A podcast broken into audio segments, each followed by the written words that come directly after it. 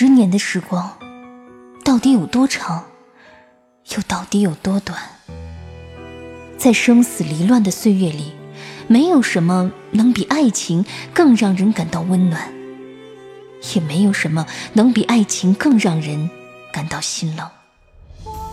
多年的恩怨，似水无痕，在痛彻心扉中，他才发觉自己一生中最爱的人，依然是他。往昔种种，烟云一般在眼前腾起、消散。他终是不忍负他，只是他一生中是最美好的十年，却如梦幻泡影，从此不在。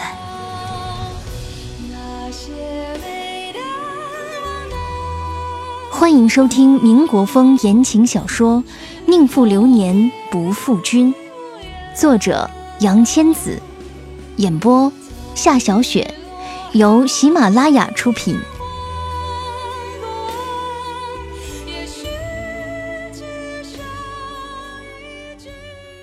第九集，第二章，只愿君心似我心。六，爹爹说了，乱世一过，书生可是要比武夫有用的多了。沈家三少一身戎装，英挺年少，忽然笑道：“五妹虽然心眼小些，可是也算听话。想来这个司徒承恩应该能镇得住他。”说罢，上下打量小六一眼，道：“只是不知道以后什么样的男人才能镇得住你。”沈群玉不以为然，说：“有爹爹和你们在，谁敢镇我？”一鞭子抽死他！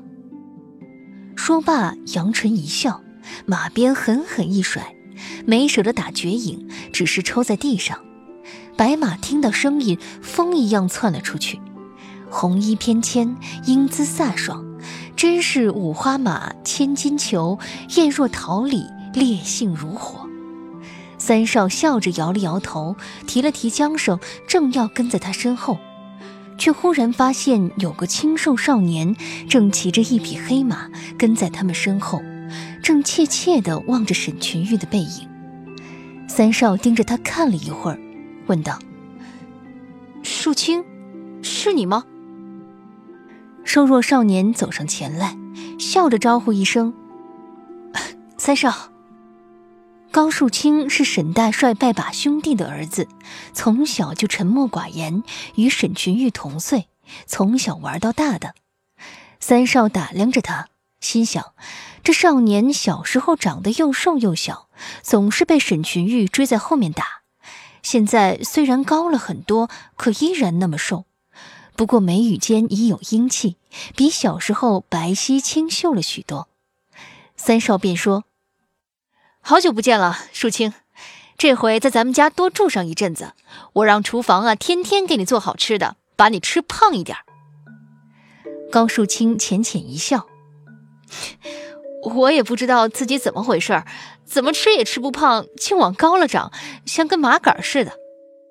哎，同小六子打过招呼没有？三少见他正望着沈群玉的背影，便这样问了一句。高树清摇了摇头，说：“我可不敢。”想起小时候，沈群玉像小狮子似的，总是追在高树清身后，又喊又打。两个人都笑了。眼见大队人马走得远了，急忙策马往前追去。白雪覆盖的浑河绵延千里，宛如一条银色长龙，踏印在奉天城南端的土地上，冰冻得很结实。寒风凛冽，孩子们却不觉得冷，围在一起，手心手背分成了两伙，一伙十来个人接力滑冰车，讲好获胜的一方可以骑马回去，输的却要走路回去。这冰车是双人的，不但比谁的技术好，还要看彼此之间的配合。沈群玉与司徒承恩不但分到同一伙，还分到同一车。他性格直爽。跺脚抱怨道：“你都不会滑，跟你一会儿肯定要输了的。”司徒承恩道：“你教我不就行了？肯定比你学诗学得快。”沈群玉便提了一个冰车过来，递给承恩两根铁签，在冰车前座坐好，道：“其实很简单的，就像划船一样，两手一起使力就行了。”说罢，用铁签划着地面，呲溜溜地滑出去好远。回头看他，扬着下巴问他：“看到了吗？不难学吧？”司徒承恩果然聪明，看一遍就学会了。坐到他身后的位置上，两个人合力往前滑，倒配合的十分好。沈群玉回过头去道：“看不出来，你还挺有天分的。”话一说完，他才发觉他的脸就在眼前，离得自己好近好近。双人冰车总共不过二尺来长，两人之间几乎没有距离。他的气息绒毛一样扑面而来，白玉一般的俊脸上没有半点瑕疵，一双琥珀色的眸子晶亮剔透，正垂下来看他。他心里突然打了个突，猛然间回过头去，深深地吸了一口气。白雪覆盖的浑河浸透在深蓝色的暮色里，迷离而不清晰。远处有华灯初上的人家，星星点点，暮色阑珊。司徒承恩恍若未觉，只嗅到少女发间的一缕清香，说道。这东西简单，说不上什么天分，不过确实挺好玩的。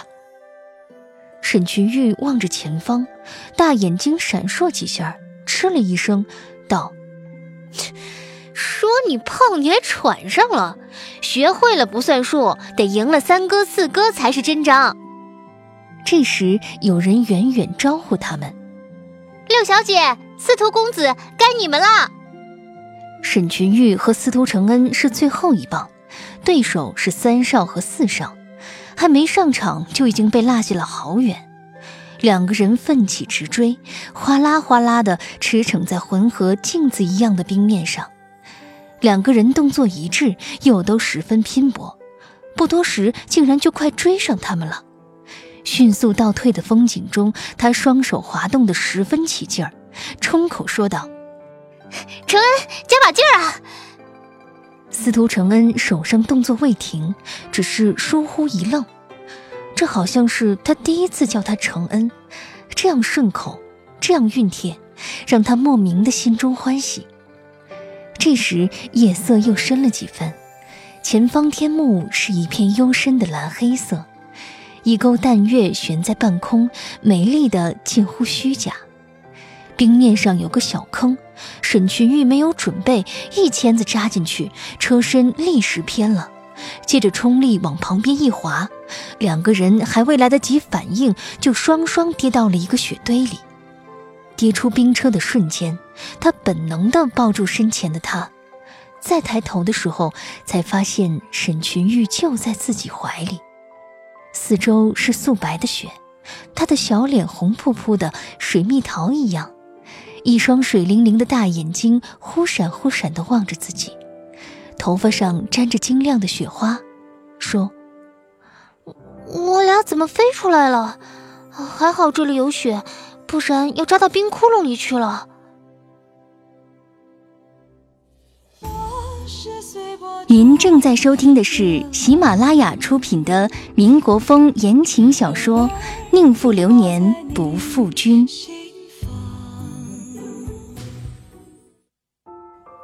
司徒承恩怔怔地看他，忍不住伸手拂去他黑发上的碎雪，忽然问了一句：“你摔疼了没有？”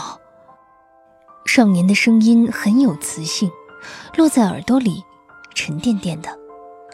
听了这话，沈群玉心头一动，声音低了低，答道：“不疼。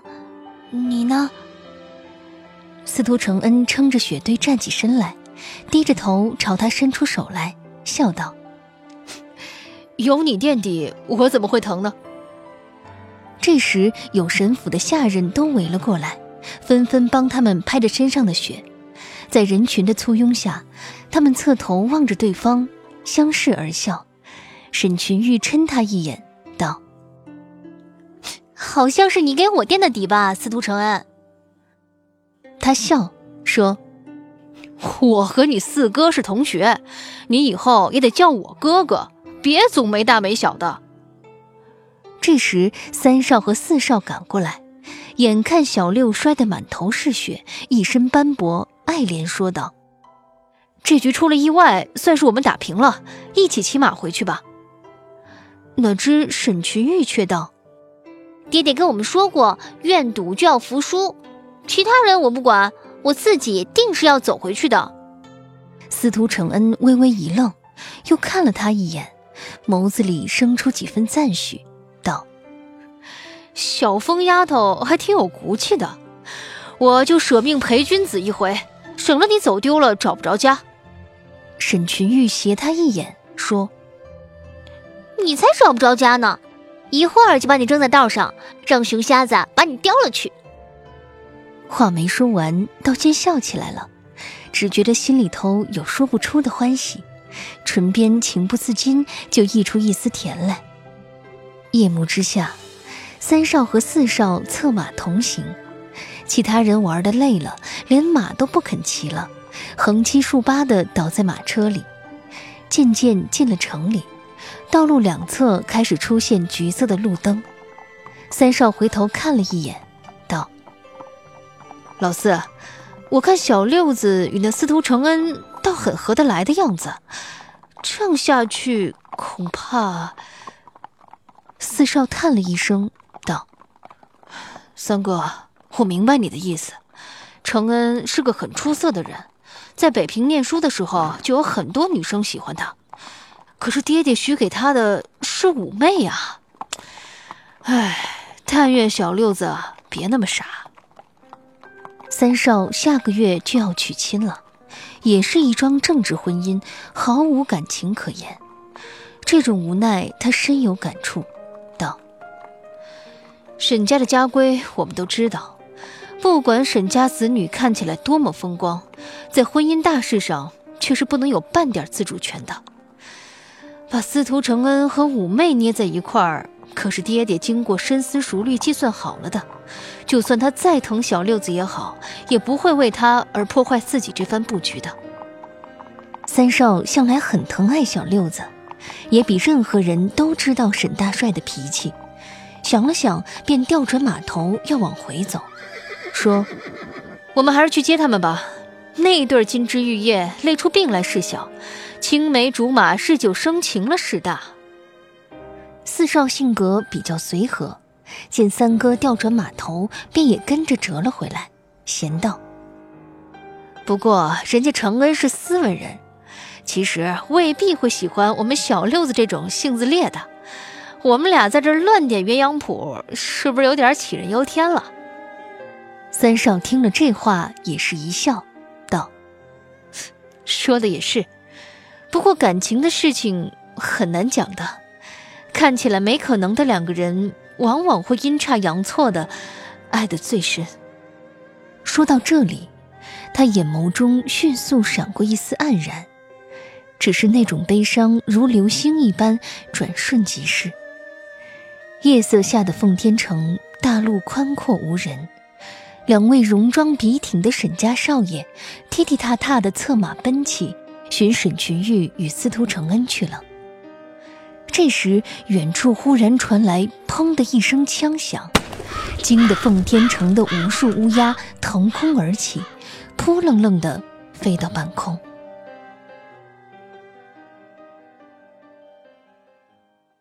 第三章，当时轻别意中人。碧海无波，瑶台有路。思量汴河双飞去，当时轻别意中人。山长水远知何处？起席凝尘，香归掩雾。红笺小字凭谁赋？高楼暮尽欲黄昏，梧桐叶上。潇潇雨，晏殊踏梭行。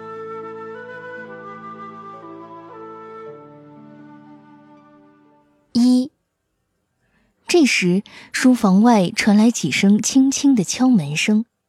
叶公馆的仆妇四姐在外说道：“沈小姐，有客人找您。”沈兰微微一怔，问道：“是谁？”“是司徒先生。”仆妇答道：“他已经在楼下等您半天了。”沈兰略一迟疑，便随着四姐走出书房。行至楼梯转角处，只见璀璨正亮的水晶灯下，明晃晃站着一个身长玉立的身影。他穿深蓝格子羊绒短大衣，米色系带鹿皮鞋，看起来沉稳而陌生。听见了脚步声，目光随之往上一抬，琥珀色的眸子映出他的身影，忽然就像蜡油一样凝住了。他在楼梯扶手处已拦望他，正好与他四目相对，离得太远，他看不清他的眼神，却只觉清冷平静。目光相接的瞬间，他已经低了头，不再看他，缓缓走下了楼梯。木质楼梯上铺了地毯，高跟鞋踏在上面绵软无声。他每走一步，便觉得心痛一分。忽然有种想逃的念头，可是这个人他迟早都要面对，眼前的路只有一条，也只能一步一步地走下去，极力使自己的神情平静一些，端庄舒淡。他说：“司徒先生，你来的真不巧，叶飞青不在家，晚清也上学去了。”叶公馆的仆妇此时还侍奉在一旁，他垂头看他。那目光本是极深，疏忽间又轻薄似雾，仿佛溃散在四周，寂静无声。他说：“水小姐，我是专程来找你的，请坐。”他顿了顿，看起来声色未变，只是安然招呼他坐下，自己坐到极远的一张沙发上。他始终不敢离他太近。垂着眼帘，淡淡说道：“有什么事，司徒先生就请说吧。”